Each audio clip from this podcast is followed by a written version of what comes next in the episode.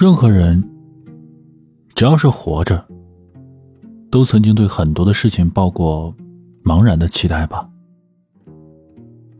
对人的期待应该是最多的，对还没有到来的未来也会期待，对某种新鲜人或者事，也一定有过期待。他会是什么样的人呢？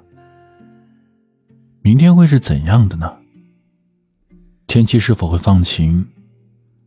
花儿什么时候会绽放？今天是否该下雪了？不知道买了多少次，但从未中过奖的彩票。如果哪天突然中奖了，用奖金做什么好呢？等等这些，像这样满心期待的想象着未来。很多年以后，再去小时候住过的小区里走一走。在思念的旧日恋人的家门口徘徊，心里抱着小小的期待，伪装成偶然撞见对方。实际上，我发现人生中大部分的事情都和期待的不一样，根本就不靠谱。现实辜负了我的期待，最后真正现实的都是那些不值一提的、微小的期待。比如买了一百多块钱的彩票，偶尔也就中个五块十块的。心怀期待的去小时候住的小区里走上一走，可遇到的却总是那几个我不愿意再见的人。每年冬天下初雪的那天，我都会赶着去德寿宫的石灶店，因为我曾跟初恋约定在德寿宫石灶店前见面。然而出现在那个地方的每一次。却都只有我一个人，还有我的思念。很多年我都是这样度过的。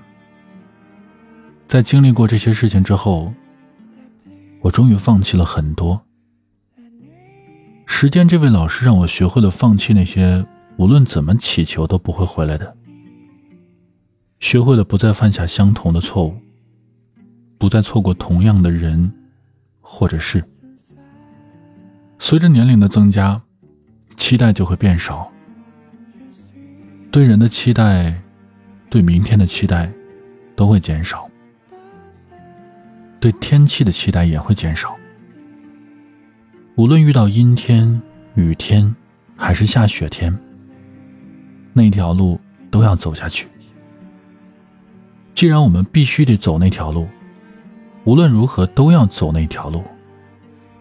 天气是坏是好，又有什么关系呢？随着年龄的增加，期待减少之后，和他人论是非的情况也就变少了。下雨天花瓣上会结露，下雪天降刚台上会积雪，晴天时夜空中会有无数颗星星，这些都很美好。我到现在才慢慢的学会适应这些，但是有一件事情，无论如何我都不愿意去适应和接受，直到现在，还抱着很大的期待。小时候我们家住在水域里，我是那个爱在胡同里面穿梭的淘气鬼。每到夜幕降临、华灯初上时，我妈就会跑到大门口，大声的叫我的名字。妈妈叫我只有一个原因。该吃饭了，好不容易摸着黑穿过胡同走到妈妈面前，妈妈便会满面笑容的张开双臂拥抱我，从不嫌我浑身脏兮兮、臭烘烘。她把我带到洗手间洗净，把大拇指和食指放到我鼻子上，大声的哼一下，我就学着她的样子用力的擤鼻涕，妈妈的手上便沾满了我的鼻涕。他看着我那个黄色的鼻涕，哎呦，真棒！露出了一脸的欣慰。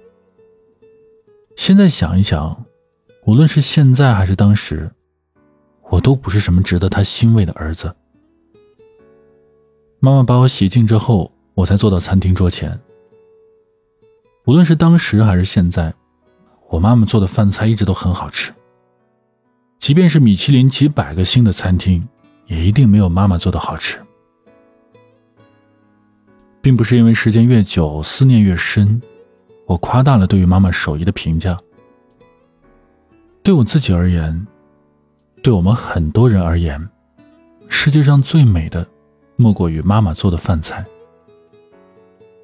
可就在几年前，妈妈被医生诊断患上了阿尔兹海默症，他的记忆力开始慢慢减退。一开始，他有时会想不起我们几个子女的名字。从某一天起，他忘记了怎么洗脸刷牙。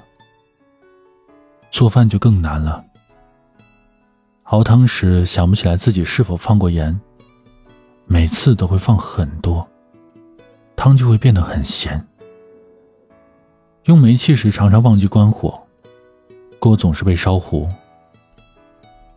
而如今，妈妈几乎丢失了所有的记忆，就连一辈子深爱挂念的儿子，也已经忘却了。妈妈卧病在床已过三年，然而围着爸爸全家人坐在一起吃晚饭的情景还记忆犹新。我告诉自己那些日子不会再回来，可我还是无法放弃期待，希望着有一天妈妈能康复，能像以前那样笑着拥抱我，全家围着餐桌吃妈妈做的可口饭菜。只有这个期待。我依然割舍不下。如果可以，希望今天晚上就能梦见这一幕。如果只有梦中才能实现的话，或许